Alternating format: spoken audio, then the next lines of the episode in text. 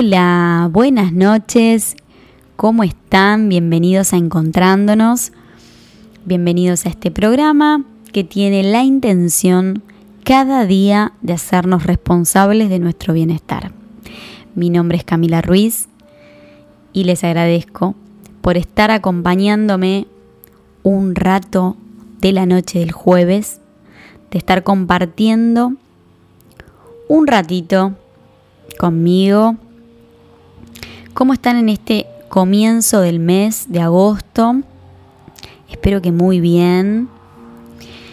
Y como bien les comenté al principio, la intención de este programa es hacernos responsables, hacernos cargo de nuestro bienestar, ya que es la única manera de vivir una vida auténtica en plenitud, con un equilibrio emocional que nos impulse a ir detrás de nuestros objetivos, detrás de nuestras metas, de nuestros deseos, del proyecto de vida que tenemos, el cual anhelamos y soñamos. Así que por eso es tan importante tomarnos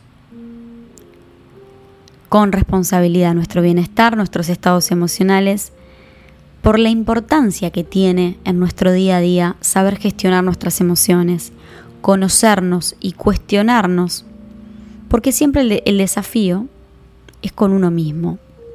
Por eso para mí es fundamental, ha sido muy importante conocerme, lo sigue siendo porque cada día me conozco un poquito más, cada día me doy cuenta que sé menos y es fundamental esta apertura para ir encontrando esas respuestas que tienen que ver con el bienestar, que tienen que ver con la sabiduría interior que todos tenemos y que quizás no sabemos.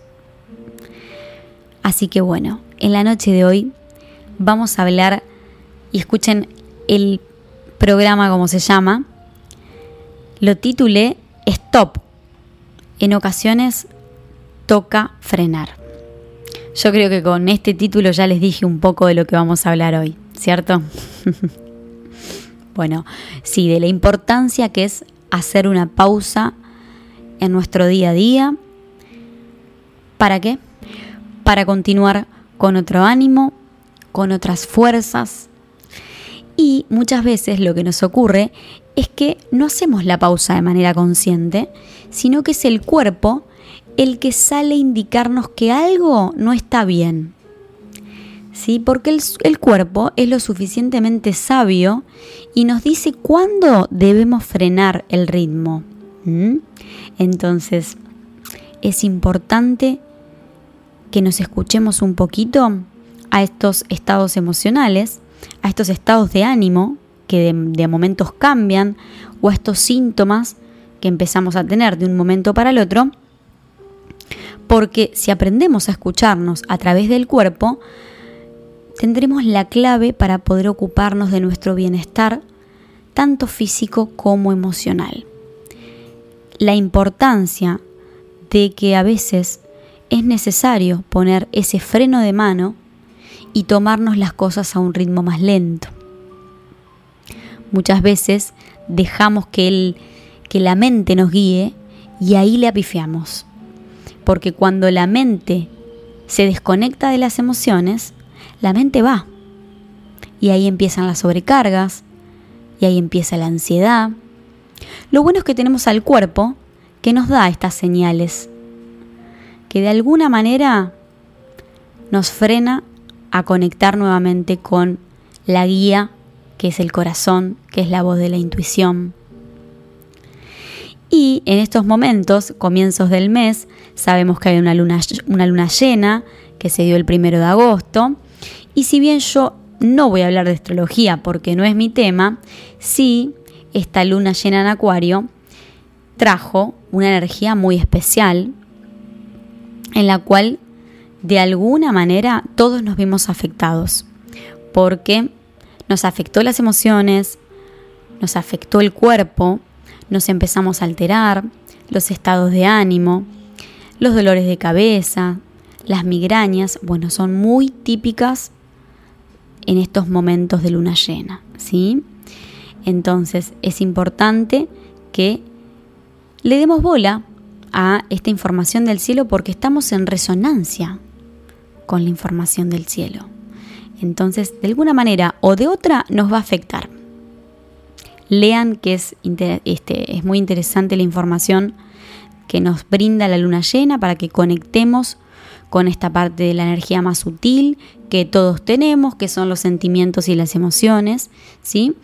Y para que no tomemos decisiones precipitadas, sino decisiones que estén más en coherencia con nosotros mismos y que nos ayuden, que sean eficientes, decisiones buenas para nuestro bienestar. ¿Sí? Bien, entonces, como les decía hoy, cuando nosotros vamos, vamos, vamos por la vida y desconectamos un poquito la mente de las emociones, puede ser que nuestro cuerpo salga a darnos señales para volver a conectarnos. Y ahí aparecen, por ejemplo, las alteraciones en el ciclo del sueño, en donde nos está costando conciliar el sueño, nos despertamos muchas veces en la noche o no nos despertamos y no nos volvemos a dormir. Y ahí hay una información, porque fíjate que hay una actividad cerebral que no se puede relajar. Esto nos habla de que hay pensamientos repetitivos, hay una preocupación, la cual la mente está funcionando para poder resolverla. Quizás tenga que ver con un miedo al futuro, quizás se asocie más con un estado de ansiedad, pero que es fundamental la información ahí. ¿sí? ¿Me está pasando esto, esta alteración en el ciclo del sueño? Bueno, quizás hay una información de estos últimos días que tiene que ver con una preocupación que no le logro encontrar ¿sí? una solución. Entonces es fundamental ir a atender, porque no hay que normalizar que el ciclo del sueño sea así, no es normal. Nosotros en el momento de la vagotonía, se llama del descanso, tenemos que dormir tranquilos y poder conciliar el sueño para poder relajarnos, para poder volver a equilibrar nuestra energía, para reparar nuestro cuerpo. Por eso no normalicemos los, las alteraciones en el ciclo del sueño. También las alteraciones en el aparato digestivo.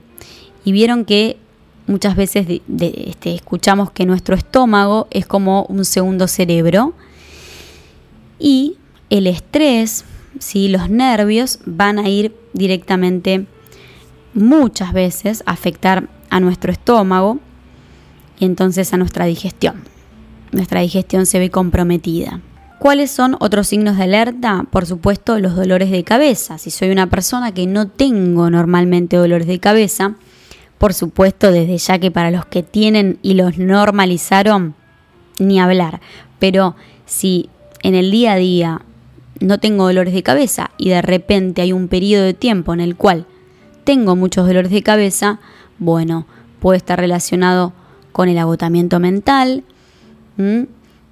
con situaciones en las cuales yo entro en conflicto y resuelvo y al momento de resolver esa preocupación, ese conflicto quizás que tiene que ver con una cuestión de mi día a día en función a, este, a mi territorio, a, eh, a la vida de, en grupo, al contacto, porque ahí voy a meter la biodescodificación, el aporte de las leyes biológicas y les digo que los dolores de cabeza aparecen en fase de solución de un conflicto que tiene que ver con esto que te comentaba recién, la vida en grupo, el contacto y el territorio. Entonces, al momento de resolver el conflicto este, la preocupación este, me relajo y aparece el dolor de cabeza.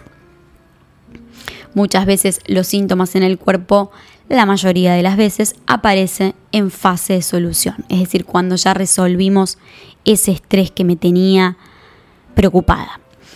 Lo mismo ocurre con las tensiones y contracturas musculares, ¿sí? Nos dan mucha información, como también la presión en el pecho. Y acá es clave esta información. Anótense esto si quieren, porque el cuerpo es muy sabio, como lo dije al principio, y lo que nosotros no estamos pudiendo ver de manera consciente lo expresa a través de un síntoma. Entonces, si yo tengo una contractura muscular, lo más probable es que esté sobrecargando con alguna preocupación, con alguna responsabilidad. Quizás fue porque contraje muchas responsabilidades estas últimas semanas, de las cuales no llego a hacerme cargo de todo. Quizás son responsabilidades que ni siquiera me corresponden a mí, pero las tomé yo por otra persona. Quizás son muchas actividades que también me están generando un sobreestrés. Entonces directamente todas esas cargas van atrás, a la espalda, a todo el sistema muscular y después estoy toda tensionada y tengo contracturas. Entonces, ojo con el tema de no darle bola. Y decir, bueno, fui al gimnasio y es por esto y quizás hay un mensaje más al cual estaría bueno que podamos atender. Acuérdense que los síntomas siempre tengo que ver cuál es el órgano afectado y cuál es la intención positiva que está atrás de ese síntoma que se manifiesta en ese órgano. Entonces, por ejemplo, ¿para qué yo me tenso? ¿Para qué yo me contracturo? ¿Cuál es la intención positiva de ese síntoma? Justamente no poder moverme, me quedo rígido, me quedo rígida y ahí está. ¿Por qué me tengo que quedar rígida? ¿Qué es lo que tengo que dejar de hacer que me está poniendo en conflicto? Esa es la pregunta que me tengo que hacer. Y así con cualquier síntoma que aparezca, siempre dependiendo de la función del órgano, ¿sí? Bien, entonces, ¿qué, hace, ¿qué pasa si no le hacemos caso, si no le damos bola a estas señales? Y bueno, obviamente que llega una, llegamos al agotamiento físico y mental, ¿sí? Y vivimos desconectados del cuerpo, dándole todo el protagonismo a la mente, y esto no es saludable, no es saludable, ¿sí? Porque nos lleva, por supuesto, a, nos puede llevar a un sobreestrés cuando el estrés, que es algo normal, ¿sí? Porque el estrés sabemos que forma parte de nuestro día a día, es una activación del organismo frente a una situación que podemos percibir como un desafío, como un reto o como una amenaza. Pero ¿qué pasa cuando ya no es apropiado? Porque se convierte en un estrés desadaptativo, bueno, nos trae consecuencias, ¿sí? Que por supuesto, si cargo con unos sobreestrés durante un tiempo, ¿sí? Puede ser que en un tiempo determinado, en un tiempo prolongado, eso me lleve a tener una enfermedad, a que el cuerpo directamente diga, bueno, no, no lo estás pudiendo ver, ok, salgo a dar una respuesta de compensación a través de una enfermedad. Y ahí tenemos el diagnóstico de una enfermedad. ¿sí? Entonces, qué importante que es atender a través del cuerpo lo que nos pasa a nivel inconsciente, internamente por lo que hablamos al principio, esa desconexión de la mente con el cuerpo y las emociones. ¿sí? Así que vamos hasta aquí, ¿sí? en este primer bloque y a continuación seguimos hablando de muchísimo más de este tema de frenar y hacer una pausa consciente. Bueno, ya regresamos, los dejo con un poquitito de música de la radio, disfruten. Hola, de regreso en este segundo bloque del programa, en donde hablamos de estas pausas que a veces son tan necesarias para poder reordenarnos y conectar nuestros estados emocionales con lo que está pasando en nuestra mente y poder comprendernos y desde un lugar de observadores tomar mejores decisiones, desde un lugar donde podemos conectar a través del cuerpo con la emocionalidad y podemos reordenar lo que nos pasa a través de la comprensión, vamos a poder salir, cambiar ese estado de ánimo y salir con más fuerza, impulsarnos hacia lo que deseamos en nuestra vida. Muchas veces aparecen síntomas, aparecen eh, señales, síntomas físicos, aparece ansiedad, aparece desequilibrios en el, eh, en el sueño, en la digestión, Aparecen dolores de cabeza, aparecen fuertes contracturas. Bueno, todos estos síntomas y señales del cuerpo, por supuesto que aparecen para que frenemos y hagamos esta pausa que normalmente en el piloto automático no le damos bola. Y esto puede ser que claramente estemos haciendo cosas, ¿sí? estemos tomando decisiones que no queremos realmente tomar y que obviamente como hay un deseo interno que choca contra una creencia que nos dice que lo que tenemos que hacer lo tenemos que hacer por tal cuestión, para pertenecer, para ser reconocidos, por la cuestión que sea, eso hace que internamente se genere un conflicto. Y a partir de ese conflicto terminamos teniendo un síntoma o el cuerpo se termina manifestando de alguna manera para que podamos abrir los ojos de lo que está pasando internamente, ¿sí? ¿Qué sucede? Como ya bien decía, a veces aguantamos decisiones inaguantables, malos tratos, a veces mantenemos relaciones con personas, este, amistades, padres, pareja, quienes sean, ¿sí? Donde no tenemos ganas, ¿sí? De mantener esas relaciones porque no tenemos ganas de verlo. Y como ya te dije, el cuerpo es inteligente y la biología se termina manifestando, ¿sí? Ahora, ¿por qué lo hacemos? ¿Por qué aguantamos situaciones una y otra vez? Bien, por la historia que nos contamos que está llena de justificaciones. Entonces por ahí estoy en una relación que no soporto más, sin embargo sigo estando por mis hijos. Y pongo adelante a mis hijos en una situación en la cual le doy totalmente verdad a esa creencia, a costa de mi bienestar. ¿Sí? Entonces, fíjate lo que nos condiciona el sistema de creencia, lo que nos limita. Entonces, acá es clave ¿sí? indagar si es un problema de, eh, de raíz que tiene que ver con situaciones que ya no puedo tolerar en mi vida, que ya no puedo tolerar más y que las sigo tolerando a costa de mi bienestar, como por ejemplo el ejemplo que te acabo de dar, cosas que quiero hacer y que no me las permito, lugares a los que ya no quiero ir y sigo yendo, relaciones que ya no quiero tener, pero sigo teniendo.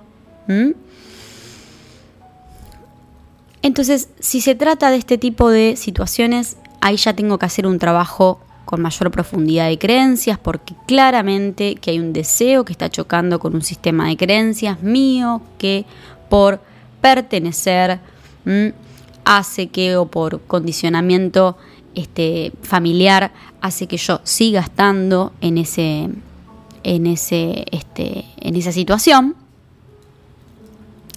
Pero puede ser que haya otro tipo de cuestiones en las cuales yo esté alineada porque me he dado cuenta que hay situaciones que no quería tener, porque además este es el desafío de todos los seres humanos, es como ir desapegando, primero autoconocerse para podernos este, desapegar de situaciones, lugares, personas que ya no queremos en nuestra vida.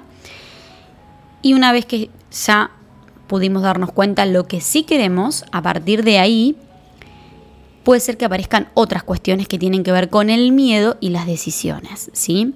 Porque cambiar una creencia no es un trabajo un día para el otro, requiere un tiempo para cada uno que es distinto.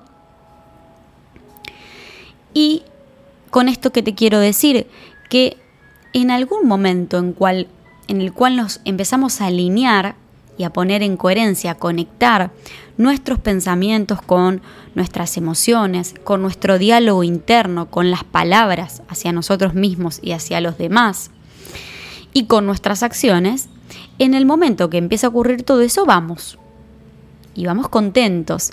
Y de repente nos encontramos en alguna, alguna situación en donde el cuerpo nuevamente sale a manifestar una, una dolencia o un síntoma o una carga en forma de contractura. Y vos decís, pero ¿cómo puede ser si yo este, me, siento alineada? Eh, y ahí lo que ocurre es que aparece el miedo.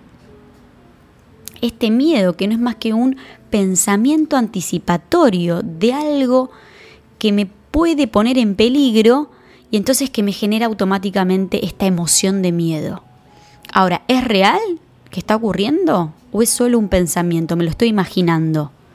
Y ahí es importante entender que el miedo es esa alarma que se prende para decir, ojo, ojo que puede pasarte esto y que te puede frustrar si las cosas salen mal. Ahora bien, ese miedo no será, no aparecerá para alimentar una creencia que estuvo presente mucho tiempo en mí. Y es una buena pregunta, porque acá cuando empezamos a alinearnos hacia la vida que queremos tener, empieza a aparecer el miedo y empieza a mostrarse el miedo como una forma de un recordatorio, una memoria de una creencia que hemos tenido, ¿sí? que si nosotros logramos ver, nos va a ser fácil identificar, nos va a llevar poco tiempo para darnos cuenta que es solo eso, un pensamiento de peligro que genera una emoción de miedo, pero que no es real. Me lo estoy imaginando, es simbólico. Entonces, cuando logramos eso, comprendemos que el miedo solamente es esa barrera, esa limitación que no me deja tomar una decisión o que me hace arrepentir de una decisión que puedo haber tomado. Y acá está la clave fundamental para poder frenar, observar el miedo, sentirlo en el cuerpo y hacernos conscientes de que es solo eso. La ansiedad viene muy de la mano con la trampa del control, de querer tener todo bajo control. La ansiedad nos habla de ese peligro que puede ser el futuro, por eso yo necesito tener un plan de acción en, la cual, en el cual pueda controlarlo todo y estar un paso adelante del peligro. Entonces esa alarma biológica de la ansiedad a través de los síntomas como la, taquicardia, como este, las, las contracturas, el insomnio a la noche, los pensamientos repetitivos, los malestares físicos más a nivel digestivo, bueno, todos estos síntomas que son síntomas de ansiedad, me generan, ¿sí? Ese, este, esa cadena que yo tengo con querer controlarlo todo. Y que por supuesto viene de la mano del miedo. Entonces, ¿cuál es el miedo más importante que hay en la sociedad? ¿Cuál les parece? Bueno, el miedo más importante que hay en la sociedad es el miedo de no ser aceptado. Y entonces muchas veces lo, que nos pasa es que caemos en la trampa de dejar de ser nosotros mismos para ser aquel o aquella que los otros quieren que seamos para encajar o para pertenecer. Entonces, de esta manera, ellos están contentos y yo sigo controlando la situación. Entonces, es importante entender que el control viene de la mano del miedo y de que muchas veces somos seres humanos sociales, necesitamos de la interrelación con el otro para desarrollarnos, para crecer. Sin embargo, hay que ver hasta qué punto, porque si andamos flojos de creencias o si nuestras creencias nos limitan más de lo que nos potencian, entonces puede ser que nos condicione a, tal punto de que vivamos en el miedo constante, ¿sí?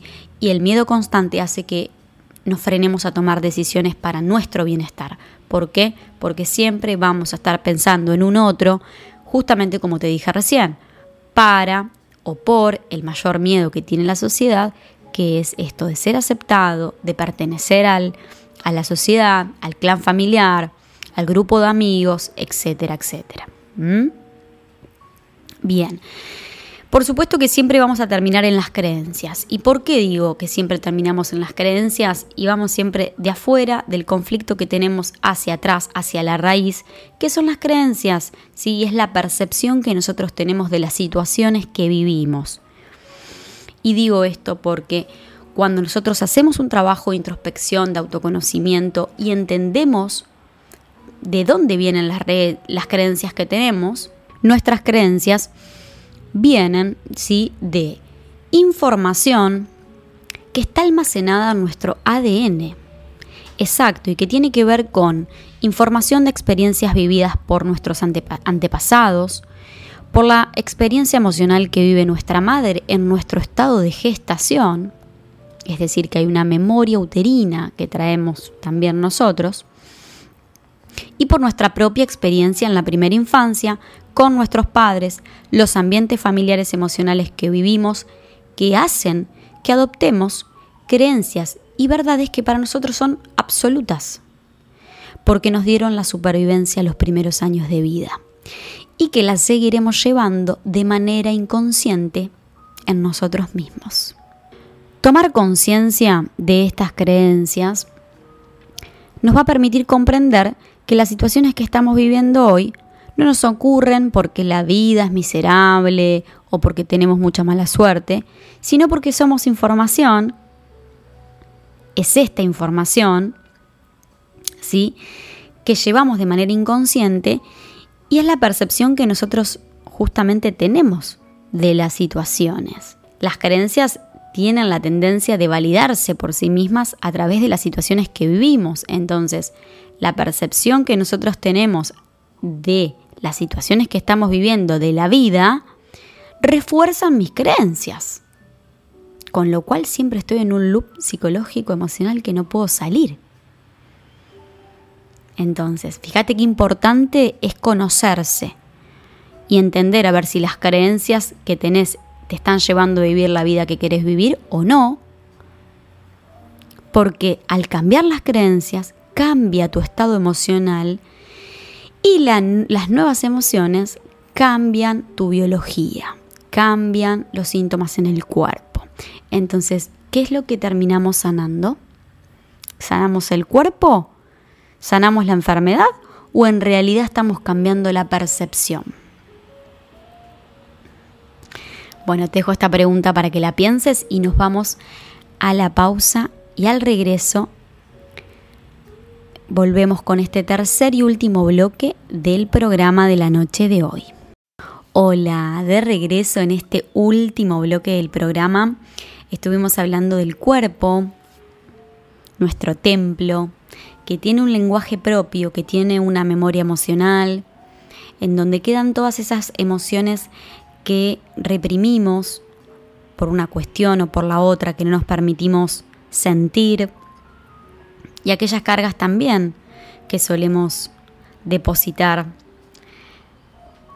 en el cuerpo, dado que no podemos hacerlas conscientes a nivel psicológico, a nivel mental, y directamente pasan al cuerpo en forma de contracturas, de síntomas físicos, de estrés, palpitaciones, ansiedad y muchos otros síntomas con los cuales el cuerpo nos dice, bueno, a ver, espera un poquito, freno de mano y hacer esta pausa consciente.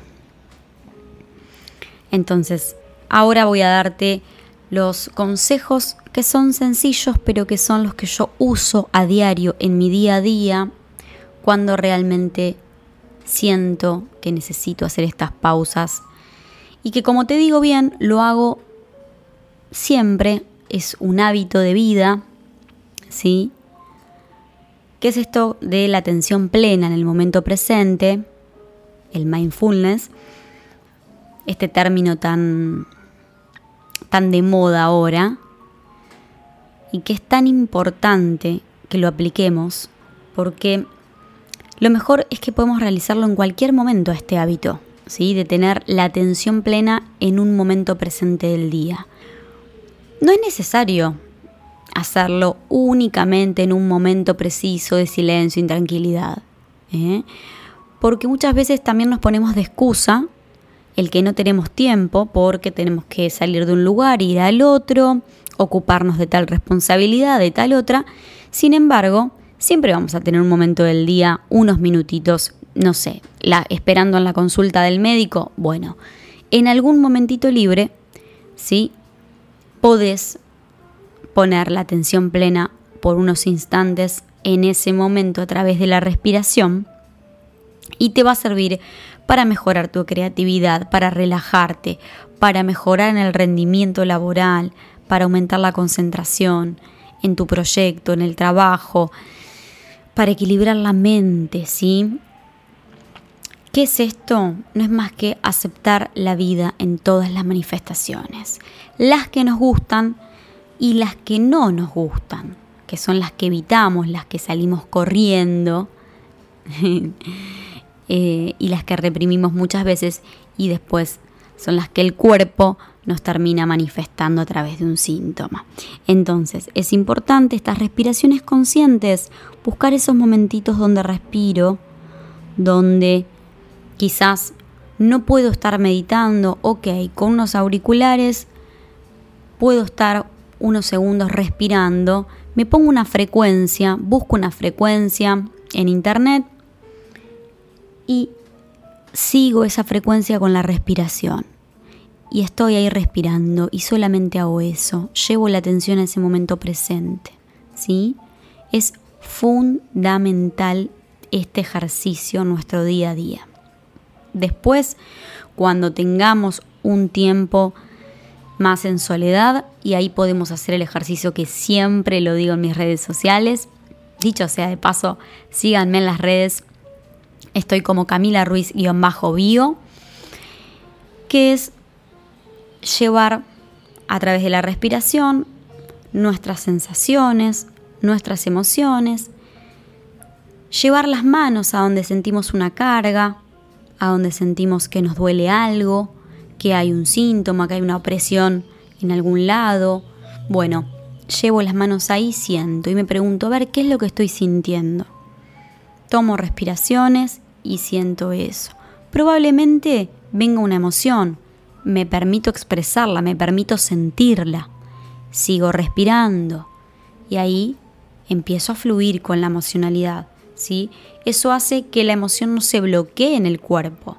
Recordemos que es energía en movimiento y todo lo que sale entra al cuerpo debe salir y lo que no sale y queda bloqueado, queda reprimido y el cuerpo lo va a terminar manifestando a través de un síntoma, como ya lo venimos hablando.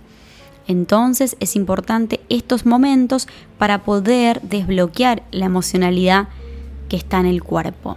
Por eso la terapia corporal es tan importante, ¿sí? Porque el cuerpo es este mensajero que nos permite saber qué es lo que está pasando en nuestro inconsciente, en nuestra mente y con nuestras emociones. ¿Por qué esto que es tan sencillo, que es un recurso tan a disposición, que es gratuito, que todos los tenemos en el momento que lo queramos tener, nos cuesta tanto? Nos cuesta tanto ponerlo en práctica, el tema de las respiraciones, que es nuestra llave maestra para poder parar, frenar, hacer esta pausa de conciencia, ¿sí? Y justamente conectar con lo que sentimos, desarrollar la conciencia corporal y la escucha interna. Porque de esta manera ya nos estamos escuchando, podemos parar y ser cada vez más honesto con nosotros mismos. Hacer estos ajustes para no tener que llegar al límite, al límite de la ansiedad, al límite del estrés, de esos estados de ánimo de los cuales no puedo salir. Entonces, comencemos de a poco, comencemos haciendo estas pausas conscientes. Si no tenemos tiempo o no nos podemos hacer el tiempo, porque estamos todo el día mil, comencemos en esos momentitos de tiempo libre, que son momentos cortos, ahí a empezar a respirar conscientemente, a observar lo que está pasando en el momento. Dejo el teléfono a un lado, llevo auriculares, me pongo alguna música de relajación, alguna frecuencia y observo y respiro y comienzo así. 5 o 10 minutos. Luego empiezo a incorporar el hábito de la meditación y lo aplico cada vez que puedo. Después voy un pasito más para adelante y empiezo con afirmaciones. Porque si yo de un momento para el otro, sin meditar, sin nada, quiero hacerlo y voy a tener una resistencia desde mi ego, me va a costar. Entonces, estaría bueno empezar de a poco. Entonces, en los consejos, el más importante que yo aplico en mi día a día, en esta ocasión para la escucha consciente con el cuerpo, es este, es la respiración consciente y es el ejercicio, sí, de la atención plena. ¿Mm? más que los ejercicios y estar en otro momento presente, porque acá se trata de escuchar lo que pasa en el cuerpo, los síntomas, esos mensajitos, esas alarmas. Recordemos que el cuerpo siempre sigue a la mente, nos guste o no nos guste, es así. Y entonces quizás es el mensaje, es la oportunidad de ver qué es lo que nos pasa a nosotros internamente, de conectar la mente con las emociones y poder alinearlas.